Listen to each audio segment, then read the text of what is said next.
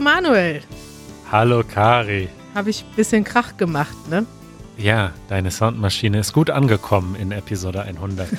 ich brauche mal eine neue.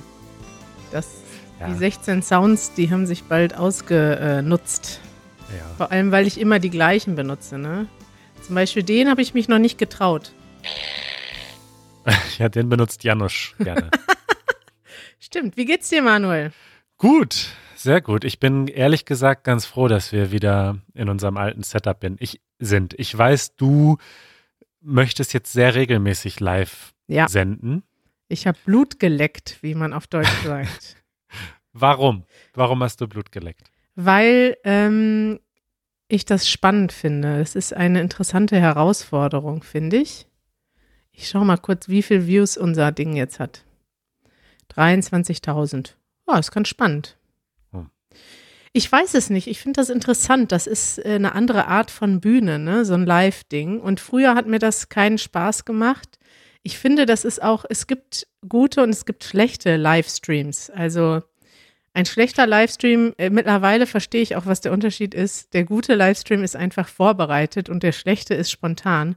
Und ich sehe schon, ich meine, ich war so ein bisschen abgeschreckt von vielen Livestreams, die ich auf anderen YouTube-Kanälen gesehen habe, die so mittelmäßig oder gar nicht vorbereitet waren. Und man will natürlich nicht Leuten stundenlang beim Rumhampeln oder beim Abhängen auf dem Sofa zugucken. Also ich zumindest nicht. Da geht für mich so ein bisschen der Zauber der Show verloren. Weil es ist ja so, wenn ich jetzt jemandem folge, Podcast oder YouTube oder was weiß ich, ich finde die Leute ja irgendwie gut und ich glaube, dann will ich auch nur so ein paar gute Portionen sehen. Ich will nicht sehen, wie die irgendwie, keine Ahnung, alltägliche, langweilige Dinge machen. Es sei denn, es ist irgendwie auch interessant aufbereitet. Ne? Es gibt ja Leute wie Casey Neistat, die filmen ihr Leben äh, und auch ganz uninteressante Dinge in einem witzigen Vlog. Ja, aber der macht ja Storytelling. Richtig. Also der zeigt ja auch nicht 24 Stunden von seinem Tag, sondern fünf sehr gut erzählte und geschnittene Minuten. Richtig. Ja, wenn der jetzt einfach mal laufen lassen würde, wie er so den Tag verbringt, geht vielleicht auch ein bisschen die Magie des Vlogs verloren. Und ähm, mhm. ja, das mag ich auch selber nicht bei anderen sehen. Deswegen denke ich, dass das, also ich dachte immer, das wäre schwierig, sowas zu machen, weil es muss gut geplant sein, dann musst du auch gut funktionieren, du musst dich fokussieren können auf. Wer ich? Genau, du, Manuel Salman, du musst dich, nee, der, der das dann macht, ne? Also Mann oder du, kann man ja beides benutzen im Deutschen. Wenn du einen Livestream machst, musst du in der Lage sein, viele Dinge gleichzeitig zu verfolgen. Du musst an die Zuschauer denken, an die Kamera gucken, lächeln. Gleichzeitig hast du noch, äh, hatten wir ja zum Beispiel so ein kleines Programm. Dann hatten wir noch Fragen, die kamen. Und äh, ja, das ist ja einiges an Multitasking wird dir da abverlangt. Ja, und dazu kommt, dass, also das habe ich jetzt bei mir wirklich gemerkt, ich war total nervös. Und es ist ja eigentlich Quatsch, weil ob ich jetzt äh, vor meinem Schrank stehe und auf meine T-Shirts gucke oder in die Kamera, es ändert sich ja eigentlich nichts. Es hören ungefähr gleich viele Leute zu. Ähm, natürlich habe ich jetzt in dieser Situation vielleicht noch so ein bisschen so dieses gute Gefühl, okay, wenn ich jetzt mich komplett äh, verspreche oder total Quatsch erzähle, kann ich das immer noch rausschneiden. Also das ist vielleicht ein Teil davon. Aber ansonsten, also ich muss ehrlich sagen, ich war aufgeregter als äh, bei Wer wird Millionär, als ich Was? im Fernsehen war. Was?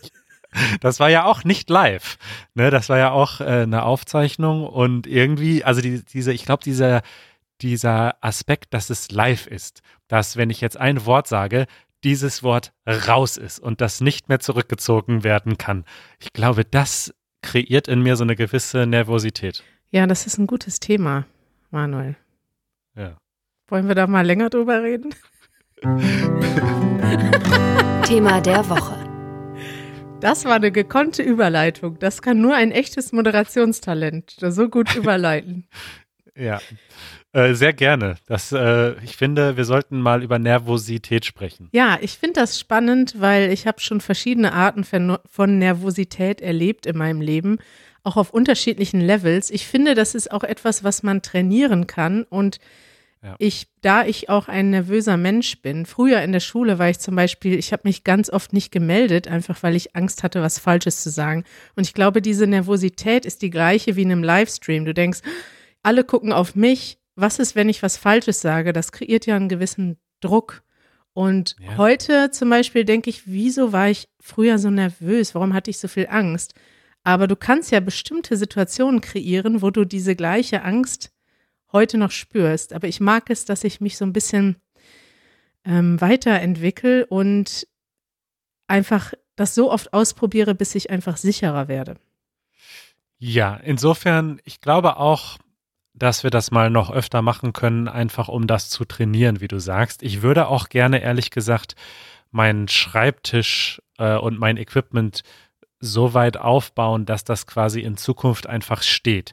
Weil ich glaube, ein weiterer Punkt meiner Nervosität bestand darin, dass irgendwie mein Laptop auf einem Bücherstapel stand und ich noch irgendwie versucht habe, ein bisschen Licht ranzuschaffen und das alles irgendwie so auf letzte Minute war. Und wenn ich einfach wüsste, da ist genug Licht und das Mikro steht und weiß ich nicht, das ist alles vorbereitet, dann muss ich mich darauf schon mal nicht mehr konzentrieren, weißt du? Ja. Und der Rest, wie du sagst, ist dann einfach auch Gewohnheitssache wahrscheinlich. Was ich spannend finde, ist, dass du gesagt hast, dass du bei Wer wird Millionär nicht so nervös warst, weil da würde für mich noch ein Moment dazu kommen, der mich richtig nervös machen würde, nämlich eine berühmte Persönlichkeit. Ich weiß gar nicht, warum das Leute so nervös Ah. macht, aber ich glaube alleine, dass ich da in so einem Studio sitzen würde, was ja irgendwie ganz viele Leute kennen. Ich habe das selber schon mal, äh, ich habe das mehrfach erlebt. Also wir haben ja auch schon mal ein paar berühmte Leute interviewt oder ich habe Leute getroffen und ich bin in so einem Moment nervös und ich weiß nicht warum. Und sowas kann man auch trainieren, wenn man jetzt natürlich, weiß nicht, Journalist ist, muss man das ja, Ja. auch trainieren. Da kannst du nicht jedes Mal zittern, wenn die Bundeskanzlerin kommt. Ja. Aber es, du bist trotzdem am Anfang nervös. Warst du nicht nervös bei Günther Jauch? Der ist ja in Deutschland eine große Berühmtheit. Ja, aber der, also, der ist in Deutschland sehr berühmt und sehr beliebt, aber ich bin jetzt kein großer Fan von dem, deswegen hat mich das jetzt nicht. Also ich mag den, ne? Ich finde den total sympathisch und so, aber wenn ich den jetzt irgendwo im Café gesehen hätte, hätte ich niemals gefragt, ob ich ein Autogramm haben kann oder so, weißt du? Also ich habe da nicht so ein Interesse. Ja. Und äh, deswegen hat mich das nicht so nervös gemacht. Aber ich habe eine Anekdote, die mir gerade einfällt. Ja. Und oh mein Gott, das ist ein Horror, wenn ich daran zurückdenke. Und zwar habe ich mal ein Praktikum gemacht bei einem Fernsehsender, einem regionalen Fernsehsender Mhm. und war da so, ähm, ja, ich glaube, man nennt das, äh, wie nennt man das denn? V VJ? Nee, wenn man quasi Reporter und Kameramann alles in einem ist. Ne? Also die, die großen Fernsehsender schicken ja immer noch drei Leute raus, immer. Das ist dann ein, eine äh, Regisseurin, ein Kameramann und eine Tonfrau zum Beispiel. Ja. Und äh, bei diesem kleinen Fernsehsender hast du halt alles alleine Ja. gemacht. Kamera, Ton und Inhalt. Trottel vom Dienst nennt man das. Genau, das ist, glaube ich, der Fachbegriff. Und äh, das habe ich da eben ein halbes Jahr lang gemacht, habe immer für die Nachrichten abends so kleine Nachrichtenstücke produziert.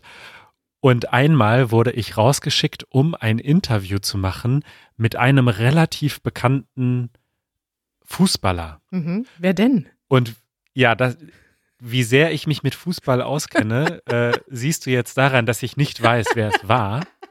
Und auch in dem Moment, wo ich das Interview machen musste, nicht wirklich wusste, wer das war. Ah, Und ich musste dahin und nach einem Spiel äh, eben ein kurzes Interview mit ihm machen. Und ich war so unvorbereitet und meine Fragen waren so, weiß ich nicht, am Thema vorbei und so schlecht, dass der richtig, richtig genervt war und richtig böse war quasi. Dass er sich dachte, was will dieser, dieser Teenager, der mich hier interviewt und nichts über mich weiß oder über den Sport, den ich spiele.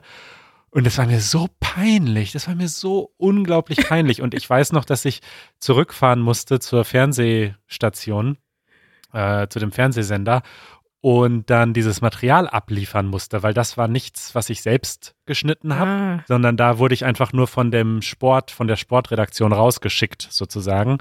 Und ich musste denen einfach dieses gesamte Material abliefern, inklusive meinem Gestotter und mein äh, so, äh, ja, ähm, können Sie mir mehr erzählen. Boah, da war ich während der Situation richtig nervös und ich weiß, dass es mir so unendlich peinlich war. Ja, Fremdschämen-Level 3000. Ja, da habe ich gemerkt, gute Vorbereitung ist das A und ist das O. A und O. Ich hatte genauso eine Situation. Ich habe ja früher bei, ähm, bei der Lokalzeitung gearbeitet als Ja, Schreiberin, Journalistin, ja. ja. Und da war ich nämlich bei einem, bei einem Fototermin und es ist dann wichtig, dass du halt die Lokalpolitiker kennst, ne? Ja. Und in Münster gibt es ja nicht nur einen Bürgermeister, sondern der hat noch Stellvertreter. Ich glaube drei, ich weiß gar nicht wie viele. Und da war bei so einem Termin tatsächlich die Bürgermeisterin, die heißt dann Bürgermeisterin und der Oberbürgermeister, der Chef ist dann der Oberbürgermeister und die anderen sind die Bürgermeister. Und es gibt dann tatsächlich, weiß nicht, vier Bürgermeister, glaube ich. Und nur der Oberbürgermeister ist wirklich bekannt. Klar, wenn man jetzt bei der Lokalzeitung arbeitet und die auch regelmäßig liest, dann kennt man alle. Aber Ja. das hat Kari natürlich nicht drauf gehabt. Und ich war dann bei dem Termin und habe dann nur gewusst, es wurde irgendein Platz eingeweiht. Also so richtig uninteressante Informationen, die Ja. du eigentlich dich überhaupt nicht interessieren. Also die Bürgermeisterin hat irgendeine Straße oder einen Platz eingeweiht. Und ich habe dann so hinterher, ähm, ich hatte es auch schon ein paar Mal gemacht, dass ich dann vergessen habe, die Namen richtig aufzuschreiben. Deswegen hatte ich dann jetzt gelernt, ich muss das ganz penibel machen. Und habe dann von den ganzen Leuten, die auf dem Foto waren, das ich gemacht habe, halt die Namen aufgeschrieben. Dann bin ich auch zur Bürgermeisterin und meinte, ja, und wie ist Ihr Name? und in dem Moment drehen sich so alle um und es geht so ein Raunen da durch die Ja. Gruppe. Und ich dachte so, oh. Und dann sagt, dann sagte sie noch so, ähm, ja, sagte sie ihren Namen und Bürgermeisterin davor. Und ich so, ah ja, okay. Und da dreht sich die andere Frau, die diesen Termin organisiert hat. Und von welcher Zeitung sind Sie? Oh nein. Ich so, ja, also von der Zeitung. Da war jetzt, ja, und Ihr Name? dann hat sie dann gegen, im Gegenzug meinen Namen aufgeschrieben. Das gab, glaube ich, eine dicke Beschwerde. Oh je. Das sind ja peinliche Nove Momente. Da war ich natürlich auch ein bisschen nervös. Ähm, Ja. aber wann war denn der letzte Moment, wo du so richtig nervös warst? War das, also außer jetzt gestern beim Podcast? Also, ich weiß nicht, ob es der letzte war, aber mir ist auch noch eingefallen, dass ich eine Zeit lang ähm, ja sehr fasziniert war vom Zaubern. Du erinnerst dich vielleicht an diese Zeit. Ja, Bin auch immer noch sehr fasziniert übrigens von der Zauberkunst und schaue mir gerne gute Zauberer an. Äh, und ja, habe mir auch gerade wieder ein Kartenspiel gespielt, gekauft, um mal wieder ein bisschen anzufangen vielleicht. Uh. Aber eine Zeit lang war ich so da drin in diesem Hobby, dass ich ähm, mich sogar getraut habe, auf der Straße zu zaubern. Ah ja. Und ich war mal äh, in den USA und habe tatsächlich in Los Angeles und in San Francisco mich getraut, auf die Straße zu gehen und dort zu zaubern. Das hat, das fand ich irgendwie sogar auch ein bisschen einfacher, als das in Deutschland zu machen, weil das für mich irgendwie so, Da ist niemand, der dich kennt. ja, erstens das und zweitens, also ich hatte das Gefühl, dass das in Amerika viel normaler ist, dass irgendwie auf der Straße jemand rumläuft und sagt, hier, ich zeige euch mal, ich zeige euch mal ein Kunststück, ich zeige euch mal einen Zaubertrick und die Leute dann auch sagen, okay, äh, während in Deutschland ich da irgendwie Ja, Sorge hatte. das stimmt. Und da war ich wahnsinnig nervös, ähm, gar nicht mal so sehr die Leute anzusprechen. Ich glaube, das kann ich ganz gut, aber ich hatte halt solche Angst, dass ich äh, was falsch mache. Weißt du, also so Ah. Tricks können ja auch in die Hose gehen.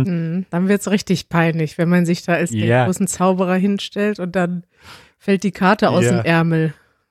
Genau, und ich hatte also ein paar Tricks, das weiß ich noch, die, die konnte ich halt so gerade gut genug, aber halt auch nicht so gut, dass, dass sie 100% immer funktioniert haben. Und da war ich auch wahnsinnig nervös. Aber ich denke trotzdem, wenn ich zurückdenke, dass es gut ist, so Sachen zu machen, selbst wenn man sie noch nicht hundertprozentig kann. Ich glaube zum Beispiel auch äh, Sprachen lernen. Ich habe öfter mal so Leute getroffen, auch in Polen zum Beispiel früher. Ich weiß aber nicht, ob das jetzt ein kulturelles Phänomen ist, aber ich kannte Leute in Polen, die haben Deutsch gelernt, wollten es aber nicht sprechen, Ja, weil sie gesagt haben, ich bin noch nicht gut genug. Ich möchte erst sehr gut sein, bevor ich anfange zu sprechen. Und das ist für mich äh, nicht die richtige Herangehensweise. Das ist interessant, ja. Das ist auch in Deutschland. Ähm, ich habe gerade so nachgedacht, als du das gesagt hast, dass das dir in den USA einfacher gefallen ist, weil dort auch sowieso mehr Leute auf der Straße stehen. In Deutschland gibt es das eigentlich nur in Berlin, dass irgendwie auf der Straße verrückte Dinge passieren oder dass man einfach mit allem rechnen muss. Und in anderen Städten ist das tatsächlich nicht so und man wächst mit so ein bisschen auch mit so einem eher mit so einer Fremdscham auf oder so einer Angst davor, sich zu blamieren. Und ich muss sagen, dass ich auch beim ersten Mal, als wir Interviews auf der Straße gemacht haben oder ja immer noch manchmal, das es kostet mich immer Überwindung, Leute anzusprechen. Ja weiß nicht, ist ja vielleicht auch eine Art von Nervosität. Und in anderen Ländern merkt man dann, dass das viel einfacher fällt. In den USA ist einfach, da redet man mehr mit Fremden. Oder in ja. auch vielen anderen Ländern in, weiß nicht, in der ganzen arabischen Welt, in allen afrikanischen Ländern, in denen ich war, in vielen südeuropäischen Ländern ist es viel normaler, einfach mit Fremden in Kontakt zu sein. Und das ist überhaupt gar kein Grund, Angst zu haben. Und ich finde, in Deutschland hat man so ein bisschen dieses Gefühl oder wächst man ganz oft so mit diesem Gefühl auf, dass man, ja, dass man doch eher, also man, ich weiß gar nicht, woher das kommt, aber als du gerade das mit dem Sprachenlernen erwähnt hast, da habe ich, ist mir wieder eingefallen, wie viele von Leut, von den Leuten, die ich kenne und auch Freunde Angst haben, Englisch zu sprechen, weil sie das mal irgendwo gelernt haben und vielleicht nicht oft das machen. Und wenn dann mal jemand dazukommt, dann ja, wenn man das nicht regelmäßig übt, es gibt so eine gewisse Scham und auch in, in Deutschland so ein bisschen, man lacht über Leute, die keine gute englische Aussprache haben, was ja eigentlich ja. völlig falsch ist, ne? Ja. Und ähm, ja, ich weiß es zumindest, dass es für die englische Sprache so ist, dass es manchmal so eine Art Scham gibt, als Deutscher Englisch zu sprechen. Ja, ich finde das Lachen okay, wenn es zum Beispiel der Außenminister ist. Weißt du, also wenn ein bestimmtes Machtgefälle besteht, ja. dann äh, ist es, glaube ich, okay.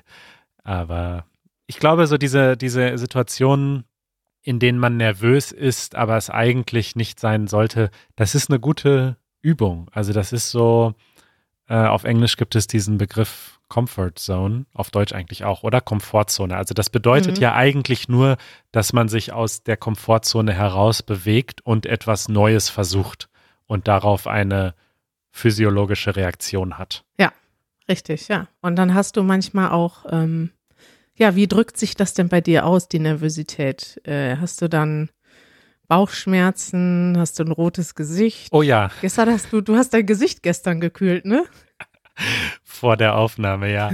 ja, ja, ich, äh, also mir wird warm auf jeden Fall. Ich glaube, mir wird warm und ich kriege keine Bauchschmerzen. Ich habe generell, glaube ich, einen ganz guten Bauch. Ich kriege nicht so oft Bauchschmerzen. Äh, und ah, ich fange jetzt auch nicht groß an zu zittern, aber das ist so ein ganz abstraktes Gefühl. Ich kann das gar nicht ja. sagen. Bei mir ist es auf jeden Fall, äh, wenn es ganz schlimm ist, zittern. Also das hatte ich auch schon mal, weiß nicht, ich kann dir jetzt kein konkretes Beispiel nennen, aber ich weiß, dass ich das hatte mit berühmten Leuten, wo ich dann, wo du dann zum Beispiel ein Mikrofon halten musst oder sowas, ne? Ja. Und bei Situationen, wo ich selbst nervös bin, auch gestern war ich auch ein bisschen nervös, ähm, aber da war es nicht so stark. Aber ich hatte das einmal vor zwei Jahren, wo ich so richtig gemerkt habe, krass, jetzt bin ich nervös.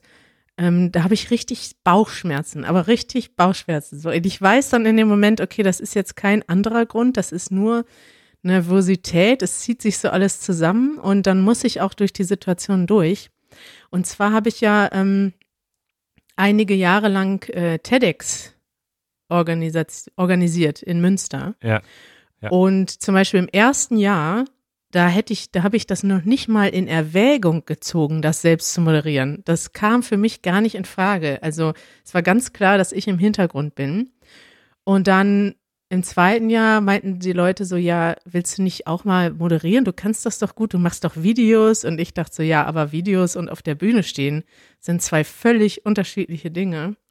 Ja. Und am Ende habe ich das tatsächlich mit moderiert und ich war auch richtig nervös beim ersten Mal. Beim zweiten Mal ging es schon besser. Beim dritten Mal war es lockerer, aber du hast dann trotzdem diese Anspannung, ne? Also, ja. wenn du vor 400 Leuten auf einer Bühne stehst, ist einfach eine andere Spannung, als wenn du vor deinem Ja, also auch viel stärker bei mir als so ein Livestream jetzt bei YouTube. Ja, auf jeden Fall. Und dann vor zwei Jahren war das, glaube ich, da war ich schon nicht mehr aktiv im Team. Äh, da war dann eine Kollegin krank geworden am Tag und es war nicht klar, ob sie kommen kann. Und dann wurde ich gefragt, so ja, kannst du, du hast ja früher alles moderiert, kannst du nicht als Backup einspringen? Und dann war das aber eine neues, eine neue Bühne im Stadttheater, die größte Bühne mit tausend Leuten. Und ich Ja. hatte aber an der Vorbereitung nicht teilgenommen. Das heißt, ich kannte keinen Speaker und ähm, kannte auch das Team gar nicht. Ich war eigentlich als Gast da. Und ich habe dann natürlich äh, Ja gesagt, um die Leute nicht, ähm, ja, einfach um, Zu enttäuschen. um die Leute nicht zu enttäuschen. Aber ich war so nervös. Ich habe so gehofft, dass ich das nicht machen muss. Ich dachte gleichzeitig, Ja. okay, es wäre eine spannende Herausforderung, mal etwas zu moderieren, wo du eigentlich keinen persönlichen Bezug zu hast. Aber ja, das ist trotzdem, ich habe mir war einen ganzen Tag hatte ich richtig krass geschwitzt und Bauchschmerzen gehabt. Aber ich finde, das, was du jetzt gesagt hast, das zieht sich so wie ein roter Faden durch alle unsere Beispiele. Vorbereitung. Wenn ich auf dieses Interview mit dem Sportler mich vorbereitet hätte, wäre es kein Problem gewesen. Ja. Wenn du dich da besser thematisch vorbereitet hättest, wärst du weniger nervös gewesen. Ich glaube wirklich, ähm, also man kann auch zu viel vorbereiten, das sagst du auch immer, wir müssen auch spontan bleiben. Aber ich merke, wenn ich so das Gefühl habe, ich bin nicht gut genug vorbereitet, dann werde ich richtig nervös. Stimmt, deshalb wolltest du gestern alles vorbereiten, so Ja, für den Podcast, obwohl wir ja sonst einfach spontan drauf losreden, so wie jetzt. genau, stimmt. Das, Ja. das hängt damit zusammen. Ich merke zum Beispiel auch, ich habe äh, vor einem Jahr ungefähr so einen so einen Test gemacht, weil ich damals dachte, dass ich äh, nochmal studieren möchte. Und das ist dieser GRE-Test, die Amerikaner kennen den. Und da hatte ich mich so intensiv darauf vorbereitet, dass ich überhaupt nicht nervös war in der Testsituation. Ach echt? Bei mir hängt das, glaube ich, echt ganz stark zusammen mit, mit der Vorbereitung. Ja, krass. Ja. Es ist, ja, kommt drauf an, ne? Wie, also auch in der Prüfung, ich weiß nicht, wann die letzte große Prüfung war, die ich hatte. Vielleicht, ja, in der Uni, in der Schule. Da war ich noch, auch noch nicht so selbstbewusst. Da war ich überall nervös, auch trotz Vorbereitung. Und dann ist es ja auch so, du kannst dich, da ist, das ist zum Beispiel, das ist eine der Sachen, die richtig schön sind am Älterwerden, ne? Ja. Wir haben ja neulich darüber geredet, was das bedeutet, alt zu sein und dass es oft ganz viele, mit dem Wort alt verbindet man ganz oft negative Sachen. Also ich möchte mich ganz klar von diesem Wort distanzieren. Ich verbinde mit diesem Wort, wenn überhaupt, nur sehr schöne Sachen. Und äh, Es ist ja völlig okay, dass es unterschiedliche gesellschaftliche Definitionen gibt. Das sind ja auch nicht unsere unbedingt, sondern es gibt halt negative Assoziationen. Aber ich zum Beispiel, was mich total, was mich total freut am, Al- am Älterwerden, jetzt persönlich bei mir, ist, dass ich merke, dass ich entspannter und selbstsicherer werde. ja, Und manchmal würde ich mir vorstellen, dass ich jetzt nochmal mit meinem heutigen Selbst- und Weltverständnis nochmal in so eine alte Stresssituation reingehen würde. Wenn ich Ja. jetzt wüsste in meiner Abitursituation, in meiner Abiturprüfung, hey, das ist gar nicht alles so wichtig, ne? Das ist jetzt eh Ja. eigentlich völlig egal, ne? Du könntest jetzt auch einfach rauslaufen. Es ist, das spielt in deinem Leben, das spielt schon in zwei Jahren keine Rolle mehr, was heute passiert. ja. Das wäre so ein schönes Wissen einfach in dem Moment. Und Ja. das ist so, ich freue mich so richtig darüber, dass ich weiß, okay, mit 45 werde ich einfach noch viel ruhiger und sicherer sein, als ich es heute bin. Und darauf freue ich mich jetzt schon. Das geht mir ganz genauso. Und auch, also ich habe mir früher so einen Kopf gemacht darüber, was Leute von mir denken und halt auch für so völlig belanglose Dinge, also so mein Aussehen oder so. Also ich habe mir wirklich, glaube ich, Völlig belanglos, wie du aussiehst, Manuel. ja, im Sinne von ist doch, also klar muss man sich wohlfühlen in seiner Haut, aber was andere denken über einen, also erstens, was man dann irgendwann merkt, ist, niemand denkt viel über das Aussehen von anderen Leuten. So, niemand beschäftigt sich groß mit, mit anderen Leuten, weißt du? Also, Ja. aber super viele Leute sind, haben super viel Angst davor, was andere Leute jetzt denken könnten. Und das hat bei mir auch ein bisschen gedauert, aber mittlerweile habe ich auch so eine Grundgelassenheit entwickelt, dass ich denke, ist doch total egal. So. Ja. Und das ist wirklich schön, das stimmt. Sollte auch egal sein. Wollen wir noch ein, zwei Fragen beantworten, Manuel? Sehr gerne. Eure Fragen. Wir haben eine Frage bekommen von John, der aus den USA kommt, aber in Berlin wohnt. Hallo Kari und Manuel, hier ist John. Ich habe eine kurze Frage an euch. Also, ich habe gerade eine E-Mail geschrieben, um einen Termin abzusagen. Und ich fand es schwierig, das richtige Wort für to cancel zu wählen.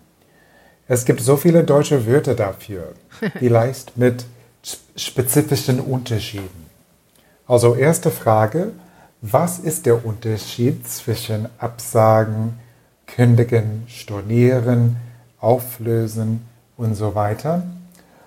Und zweite Frage, habt ihr Tipps für wann ich ein Wort in Leo oder in einem anderen Wörterbuch nachschlage und so viele Alternativen sehe, ja das richtige Wort zu wählen? Vielen Dank und tschüss. Spannend. Ja, spannende Frage. Ich gehe mal ganz kurz hier auf die, äh, auf die verschiedenen Seiten. Also direkt ein Tipp vielleicht. Es gibt ja die Seite Lingui. Dazu gehört auch ja. der Übersetzer DeepL. Und bei Lingui gibt es immer Beispielsätze, was ich sehr hilfreich finde. Das ist zum Beispiel auch etwas, was wir gerade bei Seedling aufbauen, dass wir zu jedem Wort möglichst, möglichst viele Beispielsätze haben, weil das fehlt tatsächlich manchmal bei DictCC oder bei Leo, dass du ja. dann, du siehst zehn Übersetzungen, manchmal steht dahinter noch was dahinter geschrieben, zum Beispiel da steht bei Kündigen, Abonnement etc. Ja. Aber das ist nicht genug, um wirklich solche Feinheiten manchmal zu verstehen. Da sind wirklich Beispielsätze hilfreich. Und meine Empfehlung ist ähm, das Wörterbuch von Pons. Das benutze ich sehr viel, ja. können wir auch mal verlinken. Äh, wenn man da zum Beispiel Cancel mal eingibt, dann stehen da jede Menge Übersetzungen und dahinter steht immer der Kontext. Also da steht zum Beispiel erstens Cancel to call off, zweitens Cancel to remove from schedule, drittens to undo, to discontinue und dann mathematisch und so weiter. Also da steht quasi immer die Bedeutung von diesem Wort und dann die passenden Übersetzungen. Also das hilft mir ganz oft. Ich starte meistens bei Pons und wenn ich dann merke, mir fehlt doch noch was, dann gehe ich erst weiter zu anderen Wörterbüchern. Und wenn man schon ganz fortgeschritten ist im Deutschen, dann kann man auch direkt zu duden.de gehen und dort mhm. nochmal auf Deutsch die Bedeutung hören oder lesen. Äh, das ist tatsächlich auch sehr nützlich, denn dort kann man jedes Wort, dann eben die deutschen Wörter ein, äh, eingeben und dann auf Deutsch erklärt bekommen, was sie heißen, weil manche Wörter haben ja auch mehrere Bedeutungen. Und für Absagen steht dann zum Beispiel nicht stattfinden lassen. Von einem Vorhaben mitteilen, dass etwas nicht stattfindet. Jemandem mitteilen, dass etwas Vereinbartes nicht stattfindet. Also nochmal auf andere Art auf Deutsch beschrieben. Also wenn man schon ganz ein bisschen Deutsch kann, ist das auch nochmal ganz nützlich, das dann in anderen Wörtern ausgedrückt zu bekommen. Ja. Guck mal, so viele Tipps haben wir jetzt, ne? Ja, jetzt müssen wir noch die Wörter klären kurz. Ja, ich fange mal an. Absagen ist meistens ein Termin, der schon steht oder ein, ja, so wie gerade schon gesagt, eine Vereinbarung. Ich sage unser Treffen morgen ab, Manuel. Ja, und ich sage die nächste Live-Übertragung ab. Das ist mir zu, zu aufregend. Nein. Das, nee. nee, war nur ein Scherz. nee, nee. Scherz. äh, nee, das war nur ein Scherz, weil äh, ich kündige meinen Job bei Easy German komplett. Warte. Das sage ich dazu, Manuel. Ah, das ist die falsche Antwort. War die falsche Antwort, kommt nicht in Frage. Ja, kündigen kann man tatsächlich einen Job. Ja oder ein Abonnement, also etwas, was man abonniert hat und regelmäßig bekommt. Ich kann zum Beispiel auch mein, meine Mitgliedschaft beim Fitnessstudio kündigen, wenn ich da eh nicht mehr hingehe. Ja, eigentlich alle Verträge. Ne? Ein Job ist ja auch ein Arbeitsvertrag. Stimmt. Äh, Abonnements sind Verträge. Man kann eigentlich jeden Vertrag kündigen. Interessant wird es dann zwischen Kündigen und Stornieren. Stornieren ist meistens, das macht man auch selber. Stornieren, wie würdest du den Unterschied beschreiben? Weil das ist sehr, die sind sehr ähnlich. Ja, stornieren kann man zum Beispiel eine Bestellung. Ja, wenn du jetzt was im Internet bestellst Stimmt. und dann sagst du, ich habe mich doch anders entschieden und das Produkt ist noch nicht verschickt worden. Also es ist nicht so, dass du es jetzt zurückgibst, sondern nur du hast eine Bestellung gemacht vor zehn Minuten und jetzt hast du es dir anders überlegt. Dann kannst du die Bestellung stornieren, also zurückziehen. Okay, bei- Duden steht auch einen Auftrag rückgängig machen. Das ist vielleicht Ja. ganz interessant. Das, man kann zum Beispiel auch einen Flug stornieren. Genau, also beim Stornieren ist, glaube ich, der Unterschied zum Kündigen, dass etwas rückgängig gemacht wird. Wenn ich jetzt einen Vertrag kündige, dann alles, was ich bis dahin erhalten habe oder gemacht habe, bleibt ja trotzdem weiter bestehen. Das hat ja stattgefunden. Aber beim Stornieren wird die Leistung quasi äh, zurückgenommen. Wenn du den Flug stornierst, dann hat nie ein Flug stattgefunden. Ja. Dann hast du keinen Flug gehabt. Tipp-Top Erklärung, Manuel. Richtig gut. Und auflösen, was kann man auflösen? Oh Gott. Auflösen, das ist interessant, das hat jetzt verschiedene Bedeutungen. Also erstmal rein materiell zerfallen, zergehen lassen, sich zerteilen. Der Zucker hat sich aufgelöst, die Wolke löst sich auf, die Tablette, Tablette. hat sich im Glas aufgelöst. Ja. Und auflösen benutzt man eigentlich nicht in der Form, wie man das jetzt, wie man die anderen Sachen. Man kann vielleicht sagen, die Polizei hat die Veranstaltung aufgelöst. Ja. Das würde man aber im Englischen auch nicht mit cancel übersetzen. Ich finde, das ist immer, wenn irgendwie eine Gruppe oder eine Menge von mehreren Menschen oder Dingen besteht und dann löst man die auf, zurück in ihre Einzelteile. Also irgendetwas hat zusammengefunden und jetzt wird diese Gruppe oder ja, diese Sache, die zusammengehört, aufgelöst und wird zurück in ihre Einzelteile Ja. überführt. Stimmt. Ja. Zwei andere wichtige Wörter, die es noch als Übersetzung für cancel gibt, sind streichen. Streichen ist so ein bisschen ähnlich wie stornieren, aber das ist eher so etwas, was dann nicht stattfindet, ohne dass vielleicht vorher ein Vertrag bestand oder ein Abonnement bestand. Man kann einfach sagen, dass dieses Konzert morgen wurde gestrichen. Der Podcast nächste Woche ist gestrichen. Und das sagt man meistens dann auch als, also meistens neutral, ohne dass jemand eine Beziehung dazu hat. Ja. Und beenden gibt es auch noch für to cancel. Das ist dann der aktive Akt. Wenn man jetzt sagt, die Polizei kam und hat die Party beendet, das wäre dann, ähm, ja, dann wäre quasi das ganze Event vorbei. aufgelöst. Die Party ist vorbei. Die Party ist vorbei. Ja, Manuel, wann hören wir uns wieder? wir hören uns nächste Woche zu gewohnter Zeit und plaudern. Und wann machen wir die nächste Live-Übertragung? Das steht noch zur Debatte. Aber äh, wir können auf jeden Fall das früher machen als zur Episode 200. Also wir müssen nicht wieder 100 Episoden warten. Puh, da freue ich mich aber. Gut, dann würde ich sagen, ich wünsche dir noch einen wunderschönen Abend. Wünsche ich dir auch. Bis dann. Ciao.